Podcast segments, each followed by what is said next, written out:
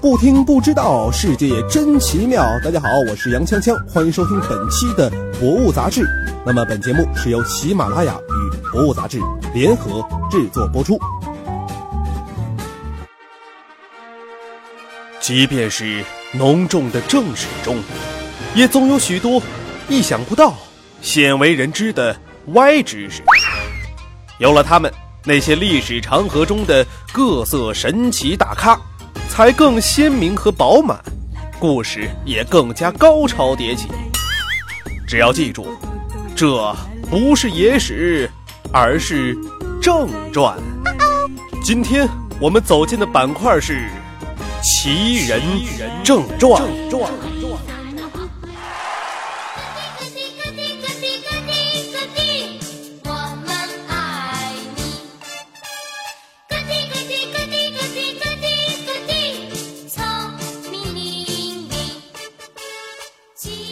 听到了这个熟悉的旋律，就会想起那个思考的时候啊，在头上画圈圈的一休哥。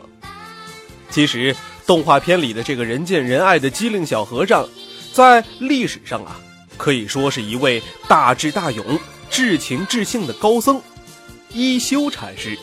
那么，在今天的奇人正传当中啊，我们就来说一说一休哥的故事。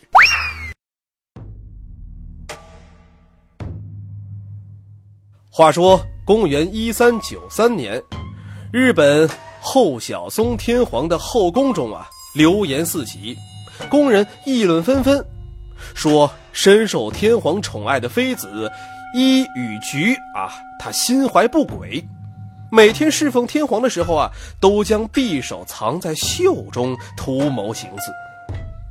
这位天皇他震怒之下，一道诏书将。以身怀六甲的伊予菊赶出了皇宫。这位伊予菊呀，出宫了以后，被遣送到了京都乡下的一个小村庄。一年之后，也就是一三九四年的元旦，他生下了一个男孩，乳名叫千菊丸。这千菊丸啊，虽然是天皇之子，但是他的母亲呢，已经被贬为庶民，也就是说啊。他失去了皇族的身份，但是即便如此，幕府将军啊仍然不放心。为什么呢？因为他毕竟啊拥有着天皇的血统。于是呢，在将军的授意下，千菊丸长到五岁，就不得不离开他的母亲，送往京都附近的安国寺出家为僧。哎，这个孩子呀，也就是一休了。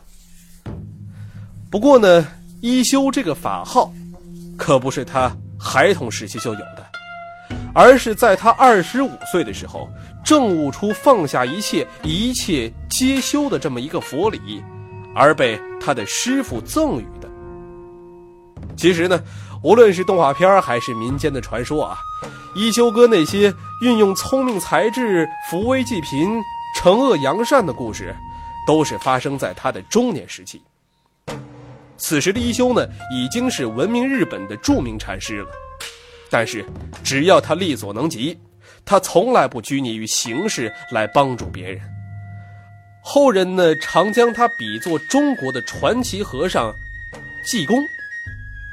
曾经呢，有一对开店卖扇子的老夫妇啊，由于经营不善，面临倒闭，而且呢，还欠着人家一百两银子的外债。这位一休知道以后啊，就写了一张告示贴在门口。哎，这告示上写的什么呢？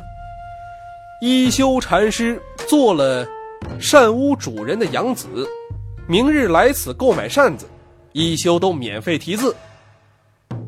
要知道啊，一休呢不仅是高僧，书法也是别具一格，深受当时人们的喜爱。于是啊，这第二天前来买扇子的人果然那是络绎不绝呀，那简直就是人山人海，红旗招展啊！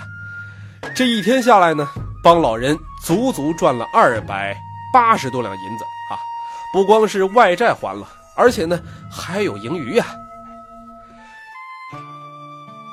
其实历史上的一休呢，除了多才，而且还多艺。怎么这么说呢？因为他在诗歌和绘画上都有着很深的造诣。对日本文化乃至民风民俗呢，都有着深远的影响。日本茶道祖师村田珠光呢，就是他的门徒。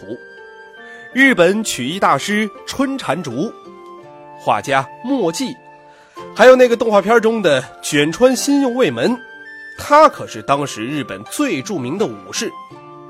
这些名流贤达都聆听过他的教诲，而当时的三代天皇啊，也曾问政于一休，使他获得象征日本僧人最高荣誉的紫衣袈裟，人称三朝国师。